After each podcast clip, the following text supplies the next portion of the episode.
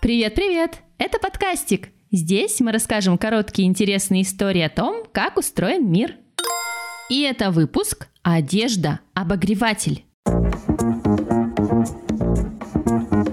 Что греет нас в холод? А? Батареи, печка, костер, обогреватель, одеяло и теплая одежда. Мгм. Но если батареи костер и правда горячие, и тепло от них передается нам по воздуху, то одежды нет.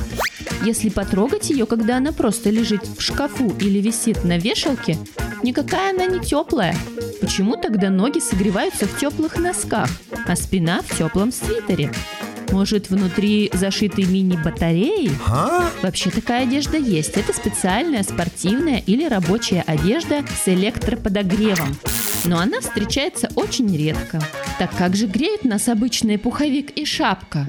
На самом деле мы греем себя сами. Наше тело постоянно образует тепло, которое распространяется в окружающее нас пространство, то есть просто улетучивается. Одежда – это щит для тепла. Получается, она удерживает наше собственное тепло и свое не вырабатывает. Воздух между волокнами ткани или пуха сохраняет тепло тела, как теплица. Также работает и одеяло.